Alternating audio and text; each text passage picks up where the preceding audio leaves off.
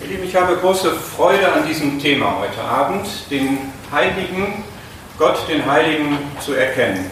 Kommt es rüber? Werde ich hinten verstanden? Kommt der Ton an? Ja? Ausreichend laut auch? Okay, dann machen wir weiter, ja? Und insbesondere nachdem wir dieses Lied gesungen haben, wo wir zu Gott gesungen und gebetet haben, bewege du des Herzens Grund. Denn genau darum soll es heute gehen. Das ist mein Anliegen, das ist mein Gebet, dass für jeden hier wirklich der Grund des Herzens in Bewegung gebracht wird. Hast du das schon mal erlebt, dass der Grund deines Herzens in Bewegung geraten ist? Was ist damit überhaupt gemeint mit dieser poetischen Formulierung? Im Herzen sind die Zuneigungen, im Herzen werden Entscheidungen getroffen. Im Herzen gibt es Festlegungen. Und wenn das in Bewegung gerät, wenn das erschüttert wird, dann bewahrheitet sich das, was wir hier gebeten haben. Hast du das schon mal erlebt? Brauchst du das überhaupt? Warum bitten wir denn darum? Ist es nicht viel besser, wenn alles festgefügt und stabil und konstant ist? Wenn nichts in Frage gestellt wird? Wollen wir das noch singen? Das ist riskant, oder? Wollen wir nochmal von vorne anfangen? Der Text, den ich insbesondere für heute auf dem Herzen habe, nämlich Jesaja 6, der macht eigentlich genau das. Das werden wir später sehen. Ich habe erst noch ein paar andere Themen, die ich vorstellen möchte. Aber da geschieht nämlich das. Da begegnet Jesaja dem heiligen Gott und die Grundfesten der Schwelle, an der er steht, die erbeben. Und ich wünsche mir, dass das bei jedem von uns heute Abend der Fall sein wird, dass wir erschüttert werden, wenn wir diesen heiligen Gott sehen. Wir werden heute Abend ein bisschen eine, einen Spannungsbogen haben. Und der wird damit beginnen, insbesondere wenn wir über Jesaja 6 nachdenken, dass wir wirklich eine erschütternde Sicht auf den heiligen Gott haben. Das wird herb sein, wenn wir uns dem aussetzen. Aber damit endet das nicht und die, die das unangenehm finden, müssen das bitte dann mal aushalten und mitgehen und werden dann feststellen, dass wenn man diesen heiligen Gott im Glauben sieht, dass dann aus der Erschütterung Frieden wird. Und dann werden wir noch einen Schritt weiter gehen und werden feststellen, dass aus der Erschütterung und aus dem Frieden Bewegung, Aktivierung folgt, weil Jesaja sich dann aufmacht und für Gott aktiv wird. Bevor wir ins Thema einsteigen, möchte ich aber auch gerne wieder, wie gestern, für die, die gestern da waren, es gibt jetzt eine kleine Denkminute. Bitte denkt doch mal über die Frage nach, wer ist Gott? Das ist ja das Generalthema dieser drei Abende. Und zwar, wer ist Gott der Heilige? Wie siehst du Gott, den Heiligen? Was empfindest du, wenn du hörst, dass Gott der Heilige ist?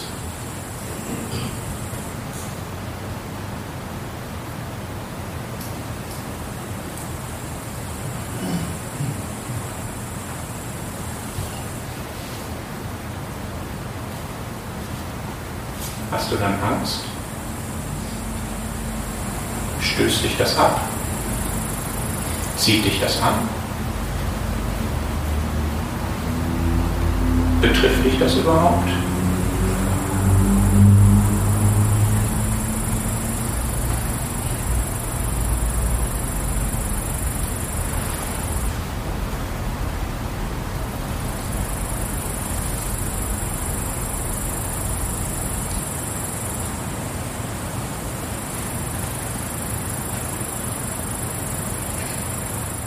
Möchte gerne erst einmal den Begriff heilig klären.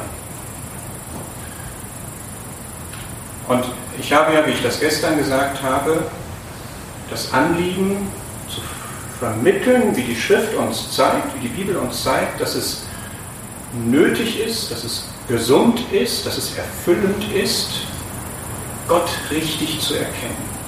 Das heißt, ich möchte versuchen, aus der Bibel zu zeigen, was gemeint ist, wenn Gott der Heilige genannt wird. Und ich möchte versuchen zu zeigen, warum es gut für uns ist, Gott als den Heiligen zu erkennen. Und dann möchte ich, so habe ich es im Moment vor, sich zeigen, drei Szenen mit euch überdenken, wo Menschen Gott dem Heiligen begegnen und was das für Auswirkungen hat. Eine davon wird Jesaja 6 sein. Was heißt erst einmal heilig? Wir brauchen jetzt mal zwei, drei Minuten eine Definition. Heilig heißt vom Begriff her ausgesondert, beiseite gestellt, aus etwas heraus. Und zwar in der Regel, aber nicht immer für Gott. Wir setzen heilig oft mit sündlos gleich. Und ich meine, das ist zu wenig. Es ist viel mehr. Wenn ich das aus der Schrift richtig verstehe, hat Heiligkeit zwei Ebenen oder zwei Dimensionen. Und ich bitte euch mal jetzt ein paar Stellen mit aufzuschlagen. Die eine Ebene ist die, Gott ist heilig und das bedeutet, er ist einzigartig. Er ist anders. Er ist ausgesondert aus dem Normalen sozusagen. Er unterscheidet sich von uns Menschen. Wer Fremdwörter mag, kann hier den Begriff ontologisch nehmen und das bedeutet wesensmäßig. Es gibt eine wesensmäßige Ebene, dass Gott wesensmäßig anders ist als alles andere, was es sonst gibt. Die andere Ebene ist die ethische Ebene, wenn man so will. Das ist die, auf der Gott in dem Sinne anders ist, dass er nicht sündig ist, dass er nicht böse ist, dass er durch und durch gut ist. Und ihr seht, zu sagen, heilig heißt sündlos, erfasst nur die zweite Ebene und auch davon nur einen Teil. Und deswegen meine ich, ist es zu wenig, das zu sagen um es mal flapsig zu sagen, dieses Pult hier ist sündlos, aber es ist nicht der heilige Gott. Versteht ihr, was ich meine? Sündlos ist eine Negativdefinition. Er ist etwas nicht. Und es ist gut, dass Gott sündlos ist und Sünde hasst. Aber Gott ist viel mehr. Bei ihm fehlt nicht nur die Sünde, bei ihm ist alles Gute und zwar in Perfektion. Und darüber hinaus ist er auch noch ganz anders, als wir Menschen sind. Ja, das mal als kleine Einleitung. Wir schlagen jetzt mal zwei, drei Stellen auf. Erst einmal für diese erste Ebene. Gott ist einzigartig. Gott ist ganz anders. Hosea 11.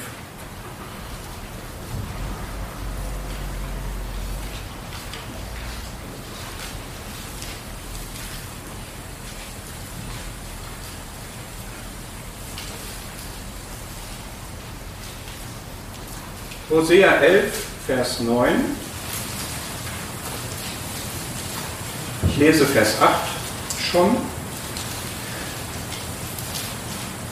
Wie sollte ich dich hingeben, Ephraim, dich überliefern, Israel? Wie sollte ich dich wie Adama hingeben, wie Zeboim dich machen?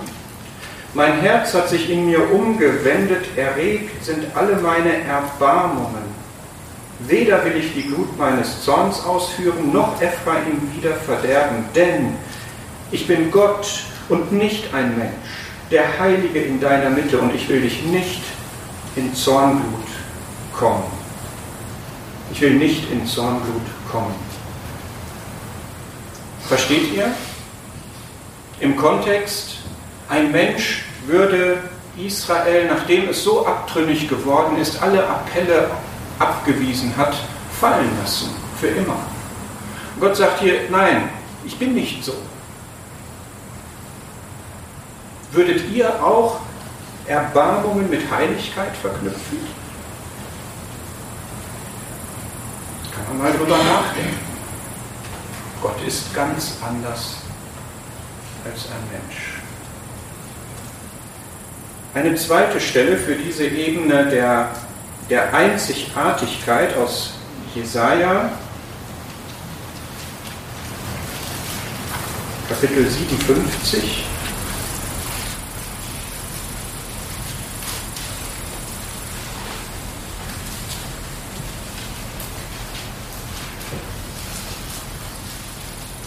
Jesaja 57, Vers 15.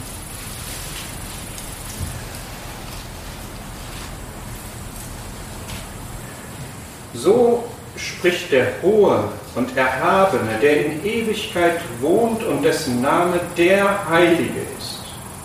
Ich wohne in der Höhe und im Heiligtum und bei dem der zerschlagenen und gebeugten Geistes ist, um zu beleben den Geist der Gebeugten, um zu beleben das Herz der Zerschlagenen.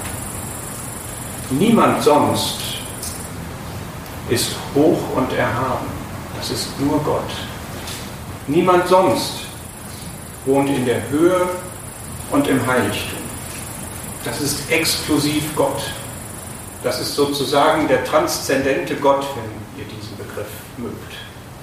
Der alles überschreitet, was wir sonst natürlicherweise schöpfungsmäßig kennen, der einfach einzigartig ist. Und wie bizarr geradezu, dass der bei dem wohnt, der zerschlagenen und gebeugten Geistes ist. Ist das nicht herrlich? So jemand, vielleicht ist hier jemand, der diese innere Haltung hat, so jemand ist einer, bei dem der erhabene, einzigartige, alles überschreitende Gott wohnt. Weil das die Haltung ist eines ganz, ganz Niedrigen gegenüber dem ganz, ganz Erhabenen. Eine dritte Stelle aus 2. Mose 15. Es gibt viele Stellen, die in diese Richtung gehen, was ich jetzt auf dieser ersten Ebene vorstelle. Wer das nachprüfen möchte, nehme sich eine Konkordanz und schlage das mal nach. Die häufigsten Vorkommen des Begriffs heilig sind eigentlich auf dieser Ebene. 2. Mose 15, Vers 11.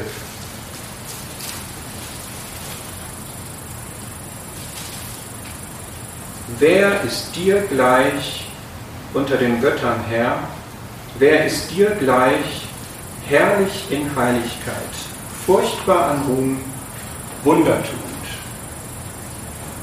Gott ist einzigartig. Man kann ihn mit nichts vergleichen. Er entzieht sich jedem Vergleich. Er ist er selbst. 2. Mose 3. Ich bin, der ich bin.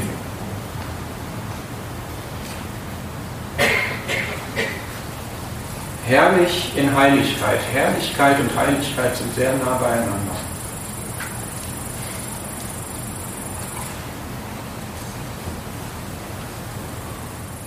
Wenn wir also dem heiligen Gott begegnen, begegnen wir dem, der ganz für sich ist sozusagen. In einer eigenen Liga, wenn ich das mal so sagen darf. Unvergleichlich, einzigartig, erhaben besonders. Und dann kommt, weil das eigentlich nur sozusagen eine, eine wesensmäßige Position darstellt, dann kommt die Frage, ja, wie ist er denn jetzt von, von seinem Charakter her? Wie kann man ihn denn beschreiben, in dem, wie er agiert, wie er uns begegnet? Und das ist eben jetzt die zweite Ebene, die charakterliche, die ethische Ebene sozusagen. Und da können wir mal einen Vers nehmen in dem das Wort Heiligkeit zwar nicht vorkommt, der aber das genau beschreibt, diesen Aspekt der Sündlosigkeit, dass Gott die Sünde hasst, das ist Psalm 5.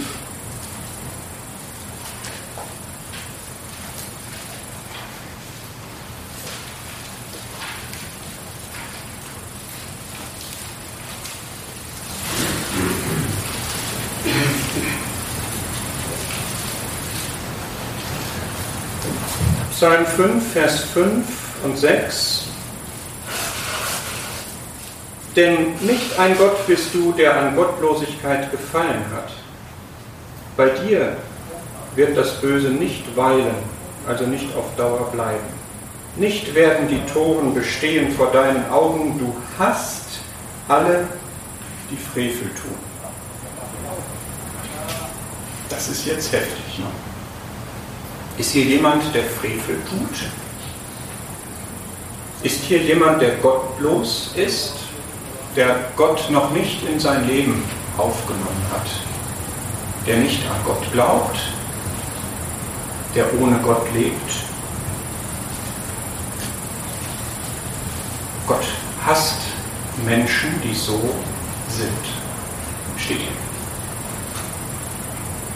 Puh kann zugleich sagen, Gott liebt dich. Dich, Person. Dich möchte er erretten. Aber ein Menschen, der so charakterisiert ist, den hasst er. Ist das ein Widerspruch? Wenn ihr meine Frau fragt, ob sie Juristen liebt, wird sie sagen, nee, ich bin einer, ich bin ihr Ehemann. Mich liebt sie, obwohl ich Jurist bin. Ich habe großes Glück. Versteht ihr so ein bisschen, wie der Unterschied läuft? Ja. An einem Juristen muss man nichts Liebenswertes finden und an jemandem, der von Sünde, von Gottlosigkeit, von Frevel gekennzeichnet ist, findet Gott auch nichts. Aber der Mensch, den möchte er erretten. Der Mensch ist wertvoll. Er möchte, dass ein Mensch, der ohne Gott lebt und der in Sünde lebt, der sündigt, er möchte, dass der dieses zerbrochene und zerschlagene Herz hat und sich zu ihm bekehrt und über seine Sünde Buße tut. So sehr hat Gott die Welt geliebt, dass er seinen eingeborenen Sohn gab, damit jeder, der an ihn glaubt, nicht verloren geht, sondern ewiges Leben hat. Ich glaube, diese Stelle genügt als Beleg, um zu sagen, Gott hasst alles, was mit Sünde zu tun hat. Ich formuliere das mal so. Das ist seine Heiligkeit.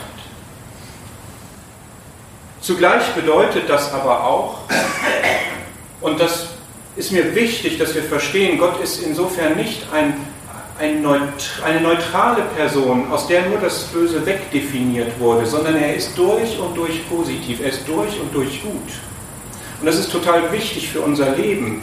Denn wenn wir versuchen, heilig zu leben und nur die Sünde versuchen zu vermeiden und wegzulassen, dann ist es total krank, wenn nicht etwas Positives, etwas Gutes da ist, in dem wir leben. Ich kann leben und versuchen, keine Lüge auszusprechen. Es ist aber immer noch etwas anderes, ob ich die Wahrheit bringe und ob ich wohltuende Worte, barmherzige Worte, gütige Worte habe. Versteht ihr, was ich meine? Ich kann versuchen, wenn ich ein Ehemann bin, nicht die Ehe zu brechen. Ich vermeide diese Sünde. Das heißt noch lange nicht, dass ich eine gute Ehe führe. Ja?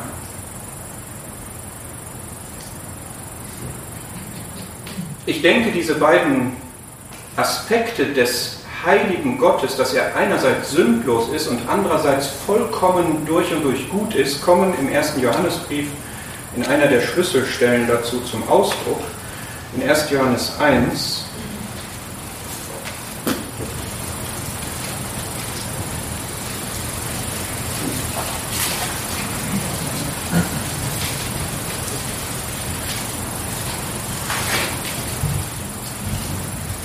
Erst Johannes 1, Vers 5. Dies ist die Botschaft, die wir von ihm gehört haben und euch verkündigen, dass Gott Licht ist und gar keine Finsternis in ihm ist. Ja, ich, ich sehe darin diese beiden Seiten. In Gott ist gar keine Finsternis. Gott lügt nicht, Gott ist nicht böse, Gott ist nicht betrügerisch, Gott ist nicht untreu, Gott ist gar nichts von dem, was wir böse nennen können. Aber in ihm ist nicht nur keine Finsternis, sondern in ihm ist Licht. Was ist denn das Licht? Das Licht ist Gottes Herrlichkeit, das sind alle seine guten Eigenschaften. Das ist seine Güte, seine Gnade, seine Reinheit, seine Gerechtigkeit, seine Barmherzigkeit.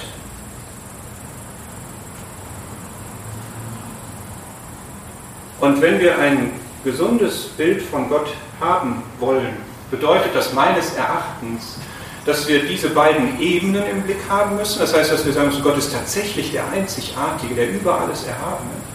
Das bedeutet zweitens, dass wir ihn so betrachten müssen, dass weder in ihm, dass in ihm keine bösen, schlechten, finsteren Dinge sind und dass in ihm alles gut, alles herrlich, alles strahlend rein ist. So wollen wir auch sein.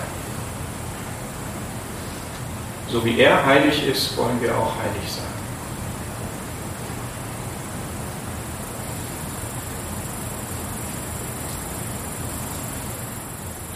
Vielleicht müssen wir an dieser Stelle kurz etwas dazu sagen, wenn ich öfter den Begriff sündlos verwendet habe. Was ist das denn überhaupt und kann man das eigentlich sagen? Gibt es eigentlich Sünde? Sünde ist all das, was an Gottes Zielen für uns vorbeigeht. Wir arbeiten gerne mit so Sündenkatalogen und wenn du so einen haben willst, dann kannst du die zehn Gebote nehmen und wirst wahrscheinlich relativ schnell fündig bei etwas, was du nicht hinbekommst. Oder hast du noch nie neidisch auf deine Nachbarn, auf deine Nächsten geguckt, was die so vorzuweisen haben? Du noch nie falsches Zeugnis geredet? Man versucht sicherlich, sich davon, das von sich wegzuhalten, indem man Vergleiche aufmacht und sagt, aber es ist immer noch besser als bei dem oder bei dem. Aber aus Gottes Sicht ist wirklich jede Abweichung von seinem Ziel, von seinem Maßstab Sünde und bedeutet, dass ich nicht Gemeinschaft mit Gott haben kann. Und interessanterweise haben eigentlich alle Menschen einen Begriff von Moral. Alle Menschen haben ein Verständnis davon, dass es Spielregeln gibt, an die man sich halten muss. Und sie haben weitgehend auch Einigkeit darüber, wie diese Spielregeln aussehen. Ich habe mal einen Vortrag von einem VWL-Professor gehört, der ursprünglich katholisch war, aber nicht wirklich gottgläubig war, durch den Religionsunterricht total vom Glauben, überhaupt von jeder Religion und so abgekommen ist, dann promoviert hat über Kant, ein Moraltheoretiker im Bereich der VWL, und erkannt hat, dass es tatsächlich eine Moral gibt, die jeder Mensch in seinem Herzen hat und hat sich gefragt, woher kommt die denn? Sie, muss, sie ist nicht evolutiv zu begründen, dass wir eine Moral haben. Weil Moral normalerweise nicht dazu führt, dass man besser dasteht als die anderen, also dass man erfolgreicher im Selektionsprozess ist als die, die sich unmoralisch verhalten. Und er hat dann gesagt, die Moral muss irgendwo herkommen. Es muss also ein moralisches Wesen geben, was den Menschen diese Moral mitgegeben hat. Er ist rein verstandesmäßig vorgegangen und ist bei Gott gelandet.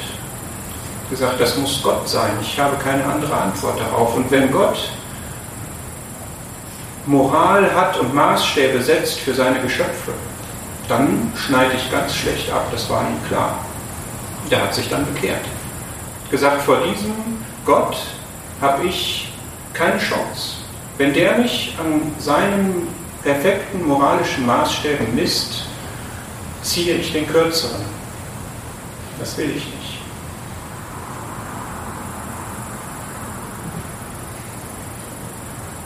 Wie stehst du da vor Gott?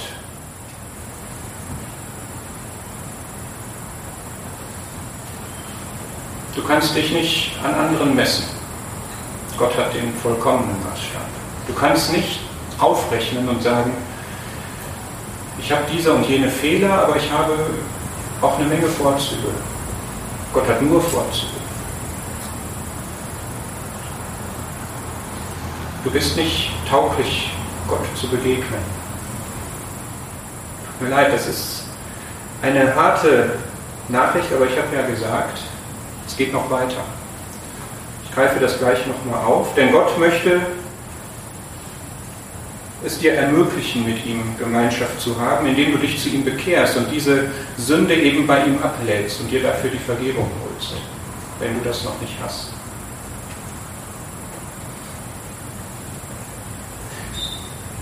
Ich hoffe, dass rübergekommen ist, was ich jetzt über Heiligkeit sagen wollte. Wir können uns gerne darüber austauschen, auch im Anschluss. Und ich möchte jetzt kurz zeigen, warum es wichtig ist, dass wir dieses Bild von Gott dem Heiligen auch haben, warum das für unseren Glauben wichtig ist. Ich wende mich jetzt vor allem an die, die Gott glauben, ja? die sagen, ich habe eine Beziehung zu Gott, ich habe Vergebung meiner Sünden und ich möchte einen richtigen Blick auf diesen heiligen Gott haben. Und ich habe gestern schon und mache das heute nochmal 2. Petrus 1 angesprochen.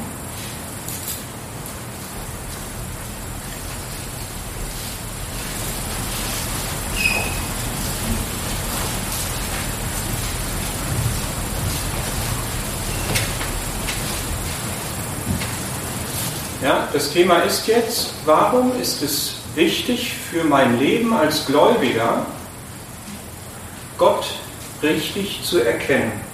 2. Petrus 1 sagt in Vers 2, Gnade und Friede sei euch vermehrt in der Erkenntnis Gottes und Jesu unseres Herrn. Dieser Vers sagt also, wenn ich Gott erkenne und Jesus, unseren Herrn, beides, ja, dann habe ich mehr Gnade und Frieden. Lasst uns das mal kurz überprüfen. Wenn ich Gott, den Heiligen, in seiner Einzigartigkeit erkenne, dann habe ich mehr Gnade in meinem praktischen Leben. Denn was ist es anderes als Gnade, dass dieser einzigartige, transzendente Gott sich mir offenbart hat, in mein Leben gekommen hat und zum Beispiel mein Vater sein das habe ich nicht verdient. Das konnte ich mir nicht verdienen. Das ist reine Gnade. Was ist es anderes als Gnade, dass der durch und durch sündlose, reine Gott mit mir, der ich ein Sünder bin, angeknüpft hat, seinen Sohn für mich gegeben hat und mich in seine Familie aufgenommen hat, wenn ich mich zu ihm bekehrt habe. Das ist eine unermessliche Gnade.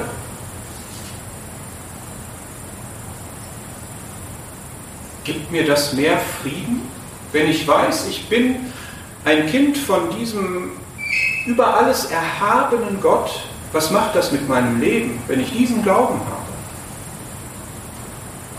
Der alle Gewalt hat, der allmächtig ist, der anders ist als jeder Mensch. Ich kann mich an Menschen hängen, aber ich habe hier, wir haben das in der Jugendstunde vorhin gesehen, der Fels der Ewigkeit. Das macht doch mein Leben friedvoller, oder? Und wenn ich die Sicherheit habe, ich habe einen Gott, der heilig ist und von dem deshalb nichts Böses ausgehen kann, kann ich mich dem denn nicht anvertrauen? Macht das nicht Frieden in meinem Leben? Was auch immer kommt, was auch immer ich erleben kann, auch das, was mir nicht schmeckt, da kann ich sicher sein, weil Gott heilig ist, kann das nichts Böses sein, was ich hier erlebe. Also nicht im moralischen Sinne Böses. Wenn ich allerdings ein anderes Bild von Gott habe, ich schlage jetzt als zweite Stelle in diesem Kontext Hosea noch einmal auf, Hosea 4.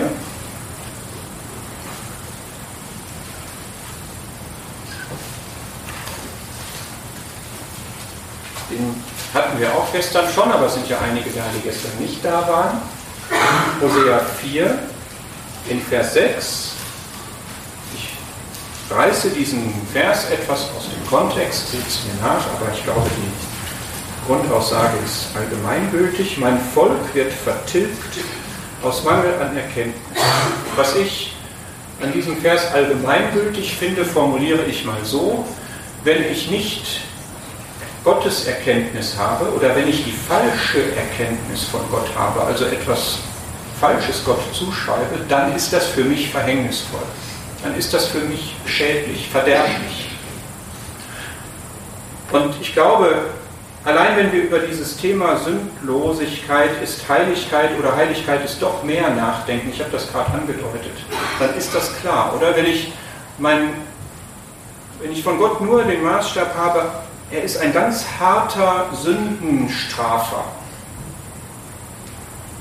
Wenn, wenn das das ist, was ich unter Heiligkeit verstehe, dann ist mein Leben ziemlich arm dran.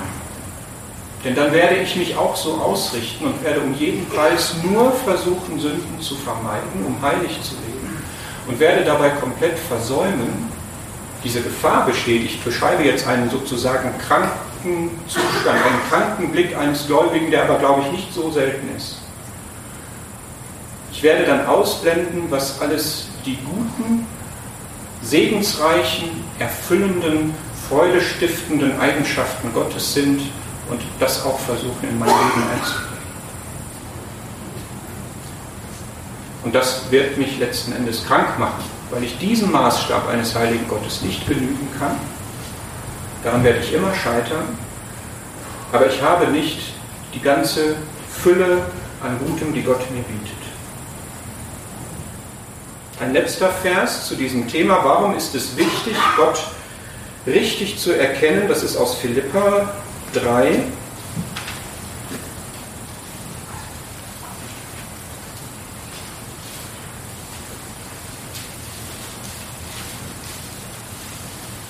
Philippa 3, Vers 8.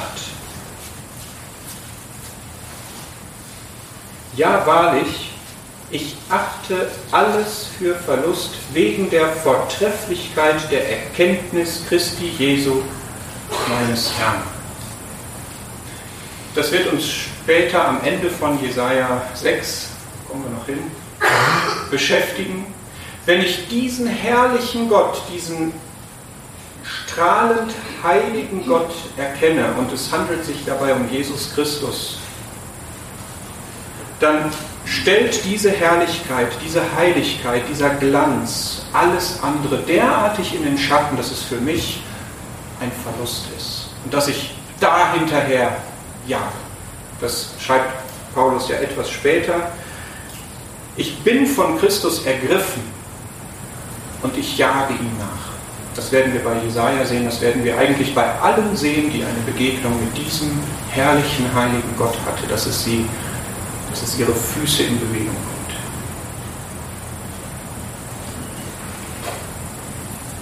Ich hoffe, dass ich einen Denkanstoß geben konnte dahingehend, es ist wichtig, ein ausgewogenes Bild von Gottes Heiligkeit zu haben, ein umfassendes Bild, ein komplettes Bild.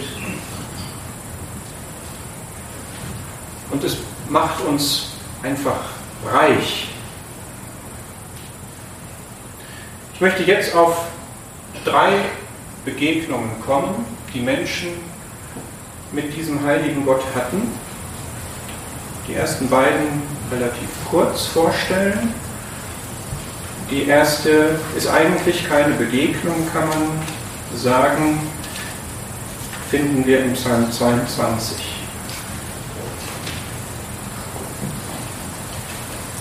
Das ist eigentlich das Gegenteil einer Begegnung denn es beschreibt Voraussagen prophetisch, wie der Herr Jesus am Kreuz hing und von dem heiligen Gott verlassen wurde. Ich lese Psalm 22, Vers 2 und Vers 4. Mein Gott, mein Gott, warum hast du mich verlassen?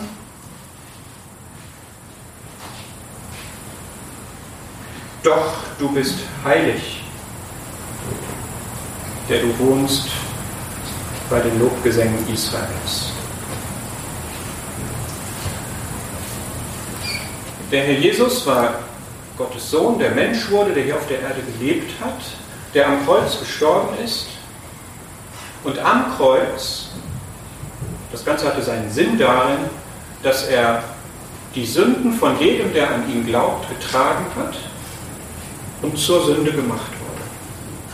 Ich habe gerade erklärt, Sünde ist das, was uns von Gott trennt, weil es abweicht von Gottes Maßstäben für uns. Und jeder hat Sünde.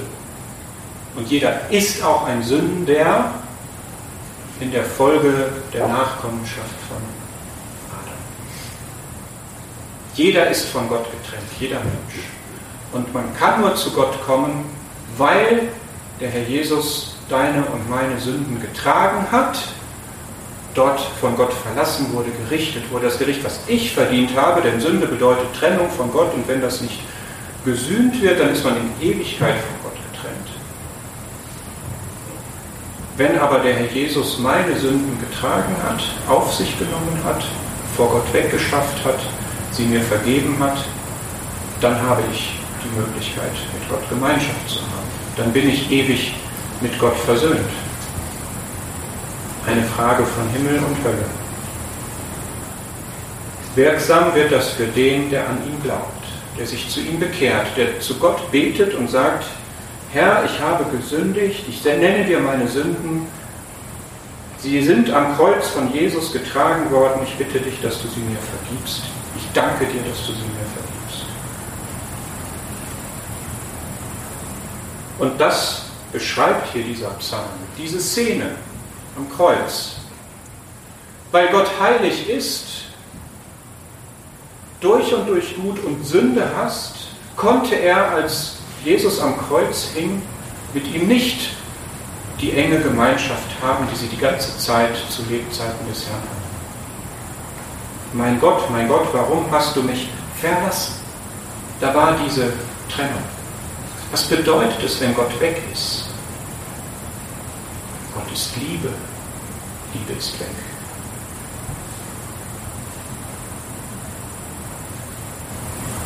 Gott ist Trost. Trost ist weg. Gott gibt Frieden. Frieden ist weg.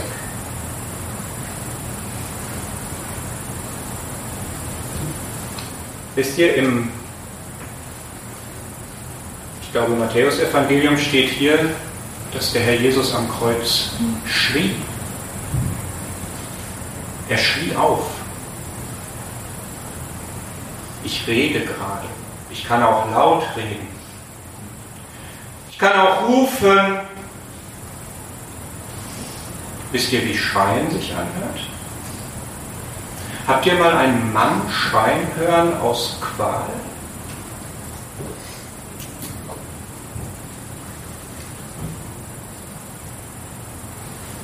So schlimm ist Sünde?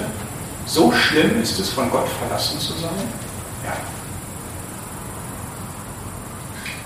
Und Vers 4 ist im Grunde eine Antwort auf Vers 2. Warum hast du mich verlassen? Du bist heilig. Eine Extremsituation, die es sonst nie im Leben des Herrn gab. Du bist heilig.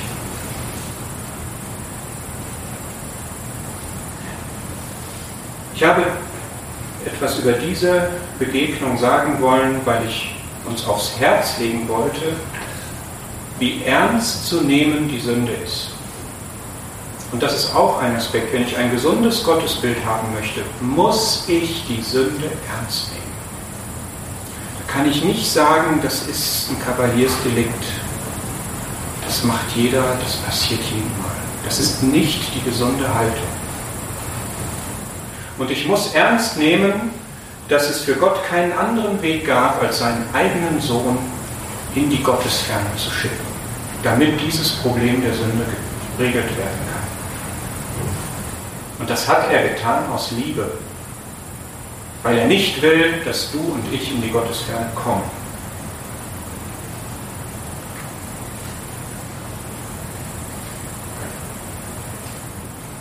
Deswegen appelliere ich wirklich an dich, wenn du die Sünden noch auf dir hast und sie noch nicht auf dem Herrn gelegen haben, dass du sie dorthin legst. Dass dieses Opfer, was er gebracht hat, für dich wirksam wird. Dass du dadurch auch die Liebe, die er bewiesen hat, beantwortest.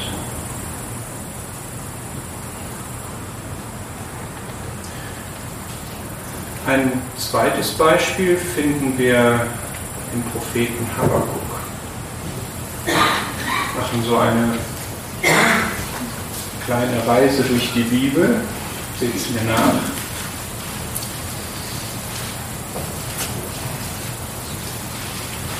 Habakkuk ist ein hochinteressantes Buch. Das ist mein Lieblingsprophet. Ich kann mich sehr gut mit seinen kritischen Fragen identifizieren. Und in diesem Propheten spielt die Heiligkeit eine große Rolle. Er sagt zum Beispiel in Vers 20 von Kapitel 2, der Herr ist in seinem heiligen Palast, schweige vor ihm ganze Erde. Das ist auch ein Aspekt seiner Heiligkeit. Er ist so erhaben, ja, in seinem heiligen Palast. Er ist so einzigartig, dass die ganze Erde, im Grunde die ganze übrige Schöpfung, von der er so völlig verschieden ist, über die er so erhaben ist, angemessenerweise nur vor ihm schweigen kann. Aber zugleich sagt Habakkuk so etwas in Kapitel 1, Vers 12. Bist du nicht von Alters her, Herr, mein Gott, mein Heiliger? Wie kann jemand sagen, mein Heiliger? Kannst du das sagen? Mein Heiliger, Gott ist mein Heiliger. Eigentlich ist das ein Widerspruch in sich, weil der Heilige eben der ganz andere ist. Wie kann der meiner sein? Er kann meiner sein durch den Glauben. Der Gerechte wird durch seinen Glauben leben. Das ist Habakkuk's Überzeugung. Kapitel 2, Vers 4. Der Gerechte, ich übersetze das mal für heute, der, der gerechtfertigt ist, weil er Sündenvergebung hat, der kann durch seinen Glauben leben. Und für den ist der heilige Gott kein Gegner, kein Richter, sondern mein Heiliger. Und jetzt ist bei Habakkuk interessant, und darum geht es mir jetzt auch, wie er den heiligen Gott sieht. Das lesen wir in Vers 13. Du bist zu rein von Augen, um Böses zu sehen, und Mühsal vermagst du nicht anzuschauen. Warum schaust du Räubern zu und schweigst, wenn der Gottlose den verschlingt, der gerechter ist als er? Ich verkürze das jetzt mal etwas, reduziere es im Grunde auf den Kern. Habakkuk hat mit dem heiligen Gott ein Gerechtigkeitsproblem. Er hat Unrecht gesehen und sagt Gott, wenn du heilig bist, kannst du doch dem Unrecht nicht zugucken. Kennt ihr das? Wenn ihr um euch her schaut, meinetwegen auch im Bereich der Christen, im Bereich der Gläubigen euch umschaut, habt ihr nicht auch manchmal so ein Empfinden, das kann doch der Herr sich jetzt nicht länger mit ansehen. Der ist doch heilig. Also ich kenne das. Und da müssen wir vielleicht mal ein bisschen vorsichtiger sein. Zumindest Habakkuk lernt das hier. Denn Gott sagt ihm, Moment, ich sage es mit meinen Worten, alles zu seiner Zeit. Es wird schon so sein, dass die Ungerechtigkeit gerichtet wird. Und der Gerechte wird durch seinen Glauben leben. Der wird am Ende überleben. Auch in einer Welt, wo es viel Ungerechtigkeit gibt, wird die Ungerechtigkeit nicht auf Dauer siegen. Es gibt ein Gericht. Und auch unter Gläubigen, im Bereich unserer Mitgeschwister, gibt es eine gerechte Beurteilung Gottes. Und vielleicht auch ein Eingreifen, was wir erleben können.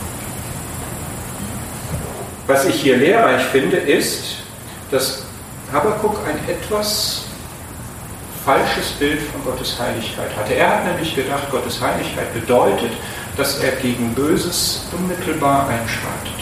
Und das bedeutet es nicht. Bei Gott ist die Zeitleiste wichtig. Gottes Timing ist wichtig. Er ist ein langmütiger Gott, langsam zum Zorn und groß an Güte. Vielleicht hilft uns Habakkuk tatsächlich das ein oder andere auch zu ertragen und auf Gottes Zeit zu warten. Ohne in unserem persönlichen Leben, damit ich nicht missverstanden werde, Abstriche zu machen an den Maßstab von Gottes Heiligkeit. Ich möchte jetzt zu Jesaja 6 kommen.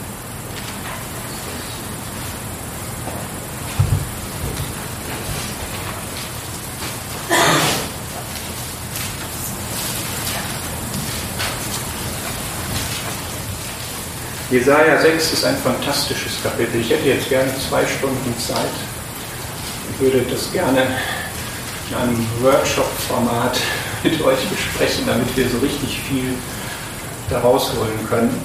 Ich habe aber weniger Zeit und kann jetzt nur ein paar Punkte wirklich vorstellen. Auch versuche ich eng an unserem Thema zu bleiben. Ich lese deswegen auch nur auszugsweise einzelne Verse und ich möchte wirklich jetzt diese Schritte noch einmal gehen. Die Begegnung mit dem heiligen Gott ist erschütternd. Wenn ich aber dem heiligen Gott im Glauben begegne, habe ich Frieden und werde dann unter dem Eindruck von diesem heiligen Gott mich in Bewegung setzen und mich von ihm gebrauchen lassen. Diese drei Stationen möchte ich gerne zeigen. Jesaja 6 beschreibt eine Vision, die Jesaja gehabt hat. Wir lesen in Vers 1: Im Todesjahr des Königs Usia, da sah ich den Herrn sitzen auf hohem und erhabenem Thron und seine Schleppen füllten den Tempel. Ich ende da jetzt. Vers 2 ist hochinteressant, aber wir bleiben jetzt bei Vers 1. Da ist also Jesaja, in den Kapiteln vorher haben wir wehe, wehe Gerichtsankündigungen über das Volk, zu dem Jesaja gehörte, gehört. Und jetzt geht er in den Tempel. Gehst du auch in den Tempel, wenn du Unrecht in deinem Volk feststellst? Der irdische König ist gestorben. Er sieht den himmlischen König, der von Ewigkeit zu Ewigkeit lebt.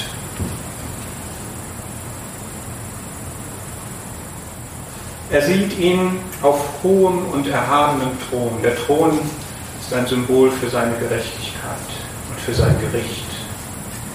Dieser Thron ist hoch und er ist erhaben. Wir finden hier wieder die Eigenschaften Gottes wieder. Über alles erhaben. Wir tun im Grunde einen Blick in den Himmel.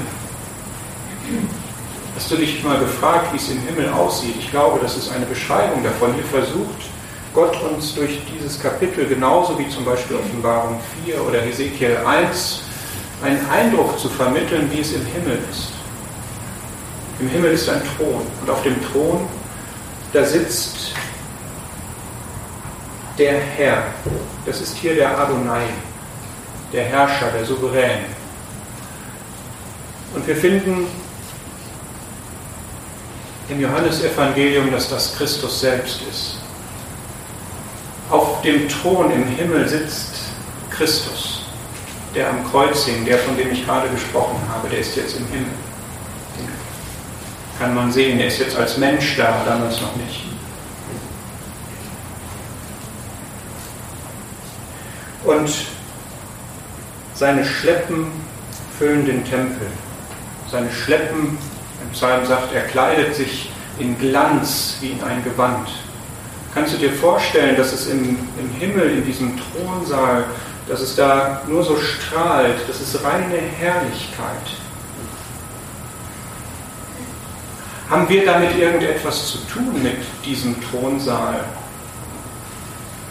Und das ist jetzt etwas, das geht über Jesaja 6 hinaus. Der Hebräerbrief sagt uns, wir haben Freimütigkeit zum Thron der Gnade hinzuzutreten. Hast du dir mal Gedanken gemacht, wie dieser Thron aussieht, dieser Thron der Gnade? Das ist dieser Thron, aber er ist nicht nur ein herrlicher und erhabener und glanzvoller Thron, es ist der Thron der Gnade. Wieso Gnade? Weil du begnadigt bist.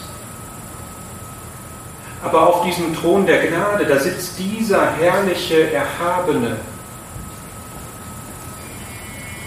Deine Sünden sind weg, du hast Freimütigkeit dahin zu gehen. Wenn du betest, wenn du die Gebetsstunde hast am Mittwoch oder wann ihr das macht, mach dir doch bitte mal bewusst, wenn du betest, bist du vor dem Thron der Gnade und auf diesem Thron der Gnade sitzt dieser Erhabene, der alle Gewalt hat. Betest du zu jemandem, der alle Gewalt hat? Merkt man das in deinem Gebet? Betest du zu dem, der herrlich und heilig ist, von dem jede gute Gabe und jedes vollkommene Geschenk kommt? Wir haben Freimütigkeit zum Eintritt in das Heiligtum. Wenn du stille Zeit machst oder wenn du im Zusammenkommen bist und etwas von Gott erkennst und ihn dafür lobst und preist, wenn du über etwas, was du in der Bibel findest, nachdenkst, dann bist du im Heiligtum, dann bist du in Gedanken da, wo Gott ist. Ist das dann hin und wieder wenigstens mal vor deinen Augen?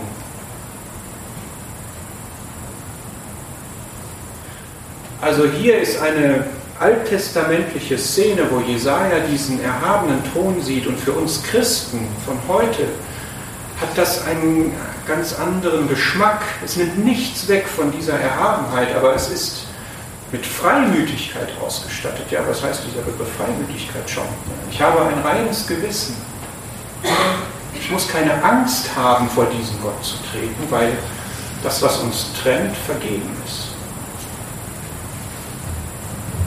Und es gibt noch mehr sogar. Wenn wir Epheser 1 und 2 lesen, ich schlage das jetzt nicht auf, ich sage es nur, dann lesen wir da, dass wir mit Christus auferweckt sind und dass wir mitsitzen in den himmlischen Örtern.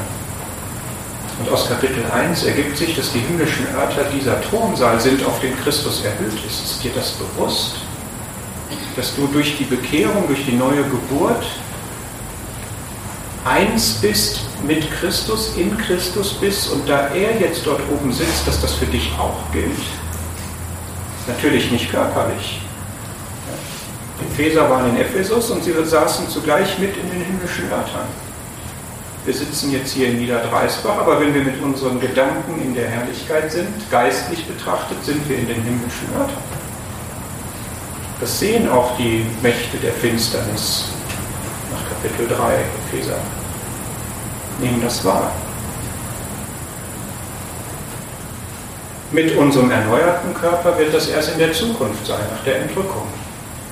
Offenbarung 4 und 5. Dann sitzen wir tatsächlich da. Freust du dich darauf?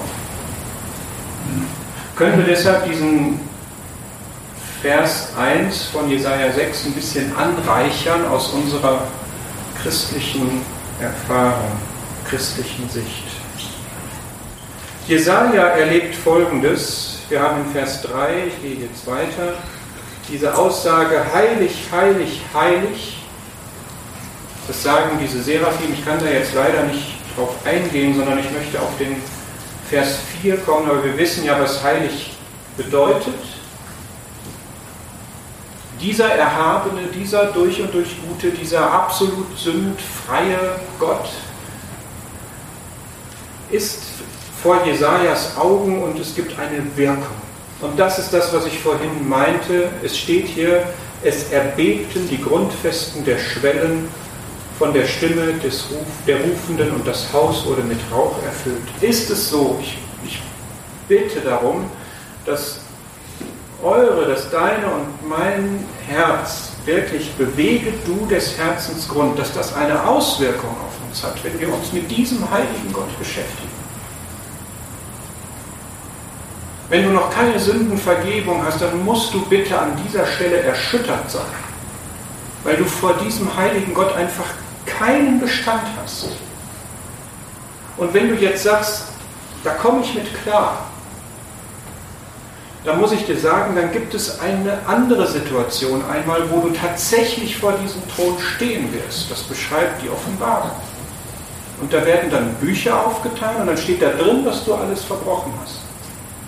Und dann gibt es ein Buch, da sind alle drin verzeichnet, die geglaubt haben. Wenn du da nicht drin stehst, dann wirst du in die Hölle geschickt. Ich sage das nicht, um dich zu quälen oder um hier irgendwelche nur alten Kamellen auszupacken, sondern weil ich glaube, dass die Bibel wahr ist. Bitte lass dich davon erschüttern. Und dann lass uns einen Schritt weiter gehen.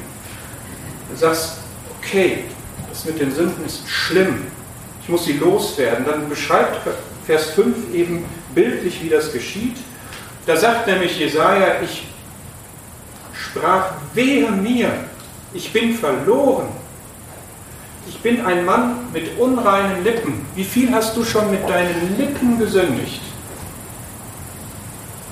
Weil du gestritten hast, weil du gelogen hast, weil du jemanden geschmäht hast, weil du über jemanden schlecht geredet hast, weil du geflucht hast, weil du mit den Lippen die meisten Sünden begehst wahrscheinlich. Denn meine Augen haben den König, den Herrn der Heerscharen gesehen. Das ist eine korrekte Selbsterkenntnis. Und auch wenn du schon Glauben hast, wenn du schon Vergebung hast, darf dich das auch erschüttern, wenn du deiner Sünden dir bewusst wirst. Wenn du dir jetzt bewusst wirst, was du für Sünden begangen hast, und du hast noch nicht das Gott gesagt und nicht, du musst dich nicht nochmal bekehren, ist völlig klar. Ja, aber da ist etwas, was stört, dann sag ihm das. Und dann geschieht etwas ganz Bewegendes, dann kommt nämlich einer dieser Engel, die da sind, flog zu mir und in seiner Hand war eine glühende Kohle, die er mit der Zange vom Altar genommen hatte. Und er berührte meinen Mund damit und sprach, siehe, dies hat deine Lippen berührt, und so ist deine Ungerechtigkeit gewichen und deine Sünde gesühnt. Und das meinte ich vorhin. Diese Begegnung mit dem Heiligen ist erst einmal schockierend, wenn man das ernst nimmt. Und es ist ernst zu nehmen. Aber es geht weiter. Diese, dieser Gott, der heilig ist und Sünde hasst, der strebt nach dem Guten der strebt nach der Heiligkeit, der strebt nach Versöhnung, der strebt danach, dass möglichst alle Menschen errettet werden. Und er setzt das hier in Gang, dass dieser Engel zu Jesaja fliegt. Von ihm geht das aus, dass er die Reinigung bewirken möchte. Gott hat seinen Sohn gegeben, dieser Altar spricht davon, der Herr Jesus hat am Kreuz gehangen, da hat er die Sünden getragen. Du musst es nur annehmen, du musst ihn sozusagen dich berühren lassen. Du musst sagen, okay, es gibt eine Lösung für meine Sünden. Die lagen da auf Jesus, als er da am Kreuz hing. Ich glaube das. Dann ist deine Ungerechtigkeit gewichen und deine Sünde gesühnt. Dann ist Gott mit dir an seinem Ziel, was er haben möchte, dass du mit ihm Gemeinschaft haben kannst. Dann kommst du nicht in die Hölle, dann hast du Vergebung, dann bist du begnadigt, dann hast du Frieden mit Gott, dann hast du eine Ewigkeit mit ihm, dann hast du ein Leben, was erfüllt und glücklich ist. Dann können dir Gnade und Friede vermehrt werden. Bitte, wenn du das noch nicht getan hast, tu das.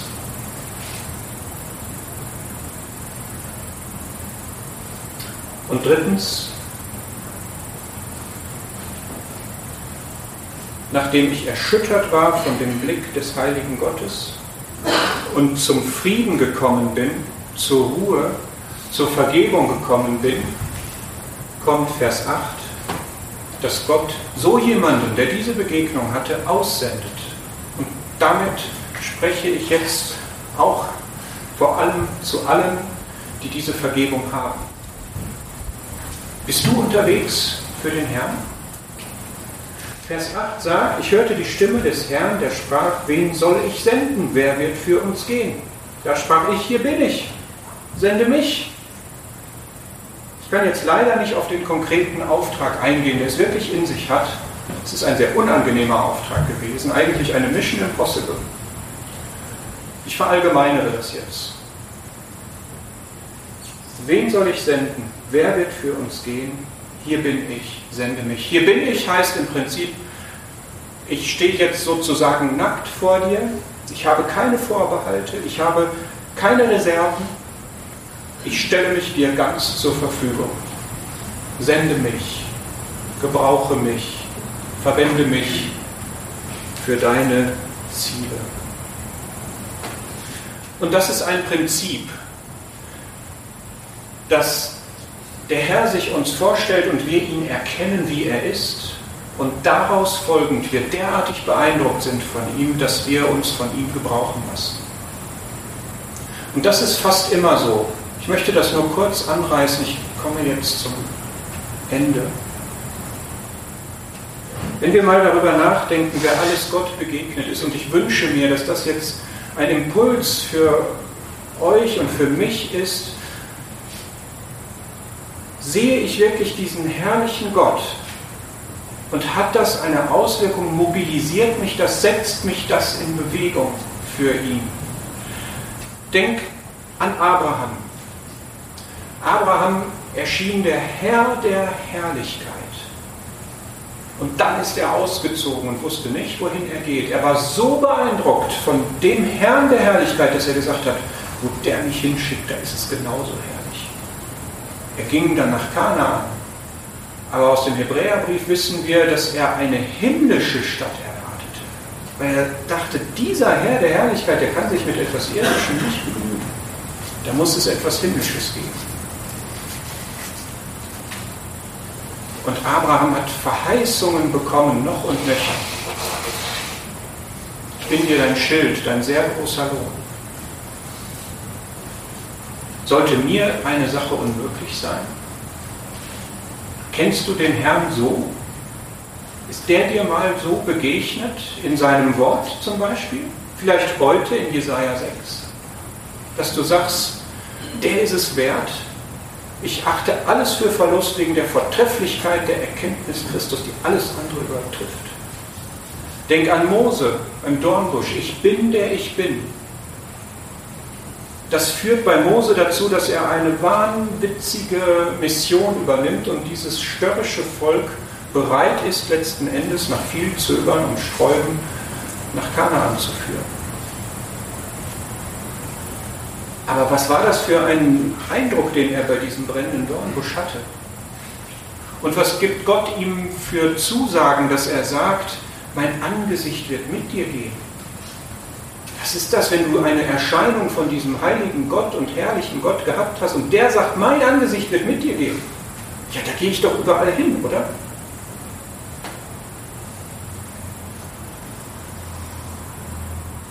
Denk an Daniel,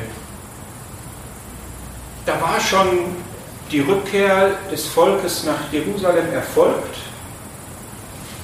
Und Daniel ist trotzdem traurig, weil er weiß, wie viel immer noch im Argen liegt. Denkst du das auch? Wir haben vielleicht vor 150 Jahren eine Erweckung gehabt. Was ist davon übrig? Ist das was zur Demütigung? Dann erscheint ihm der Herr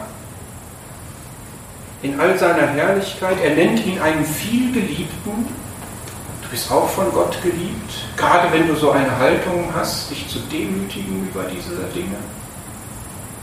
Und gibt ihm einen Auftrag, die Zukunft aufzuschreiben. Und die Erkenntnis wird sich mehren, ist eine Verheißung. Denk an Jesaja hier. Denk an Petrus. Petrus sieht auf dem heiligen Berg den Herrn glanzvoll, strahlend. Und das prägt ihn für sein ganzes Leben. Er wird das nie vergessen. Er schreibt das in seinem Brief auf und gibt das weiter. Wie ist der Herr dem Petrus begegnet? Denk an Paulus auf dem Weg nach Damaskus. Herrlich, strahlend, ein Licht, was den Glanz der Sonne übertrifft. Wie hell ist das? Das wirft, drängt alles andere in den Schatten, was er bis dahin aufweisen konnte.